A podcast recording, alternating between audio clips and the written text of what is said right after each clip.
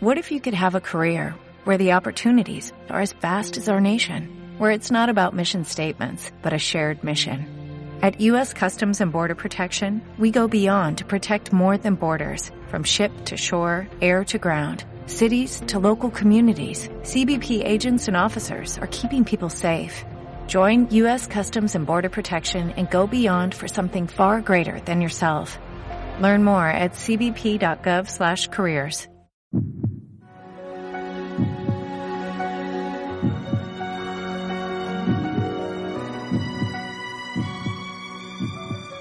En aquel tiempo los discípulos dijeron a Jesús, ahora sí que hablas claro y no usas comparaciones.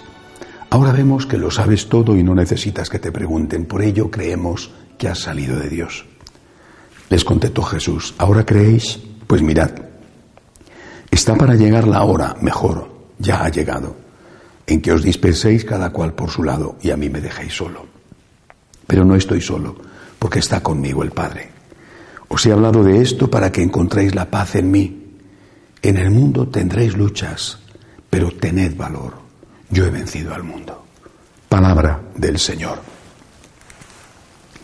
Estas palabras de Jesús eh, me recuerdan inevitablemente a San Juan Pablo II.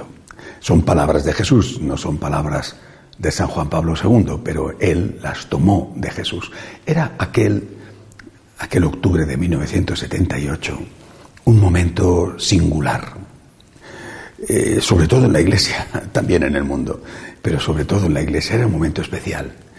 Era un momento especial porque eh, acababa de morir un papa eh, que había sido papa durante un mes nada más, lo cual tenía a la iglesia conmocionada, pero también porque veníamos de un pontificado que había sido muy convulso, muy difícil, con un gran papa, el Papa Pablo VI, un gran papa, pero también un papa al cual la situación, eh, el posconcilio, la interpretación de ruptura del posconcilio le había desbordado. Un papa, Pablo VI, que había dicho, eh, nada menos que en una homilía en la solemnidad de San Pedro y San Pablo en el Vaticano, que el humo del infierno había entrado dentro de la Iglesia, lo cual era cierto. Eran años de las masivas secularizaciones de sacerdotes, de religiosas, de religiosos, eh, donde países católicos eh, tradicionales estaban dejando de serlo. Eran años realmente muy complejos, muy complicados, de una gran confusión.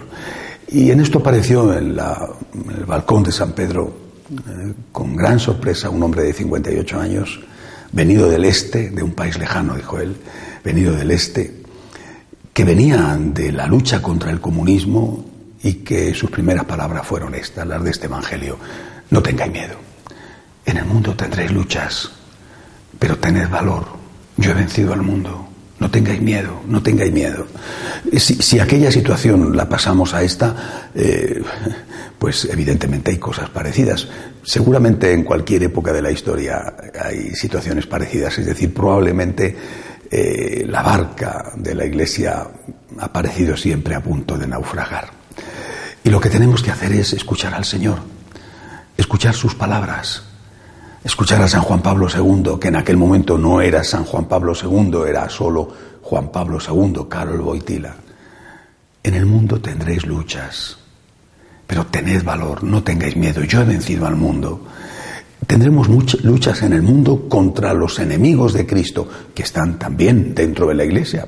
Palabras de Pablo VI, el humo del infierno ha entrado dentro de la iglesia y el humo, el humo, eh, no dijo eh, Pablo VI no dijo el incendio o las llamas, dijo el humo. El humo. Es decir, el humo da confusión. El humo impide ver con claridad. El humo hace que unos piensen, digan una cosa y otros la contraria. El humo del infierno. Bueno, pues ante el humo también se puede luchar. Tened valor. No tengáis miedo. Es Cristo, no nosotros. Es Cristo el que ha fundado la iglesia. Es Cristo el que ha vencido al mundo. Es Cristo con su muerte salvadora, con su resurrección. Es Cristo el que ha vencido al mundo. Nosotros lo que tenemos que hacer es estar unidos a Cristo. Y esta lección vale absolutamente para todo, para los problemas de la Iglesia, pero también vale para los problemas de nuestras familias, para los problemas personales. No tengáis miedo. Solo dejaros llevar por Cristo. Un pecado, un arrepentimiento, un propósito de enmienda. Una situación difícil, confianza en Dios.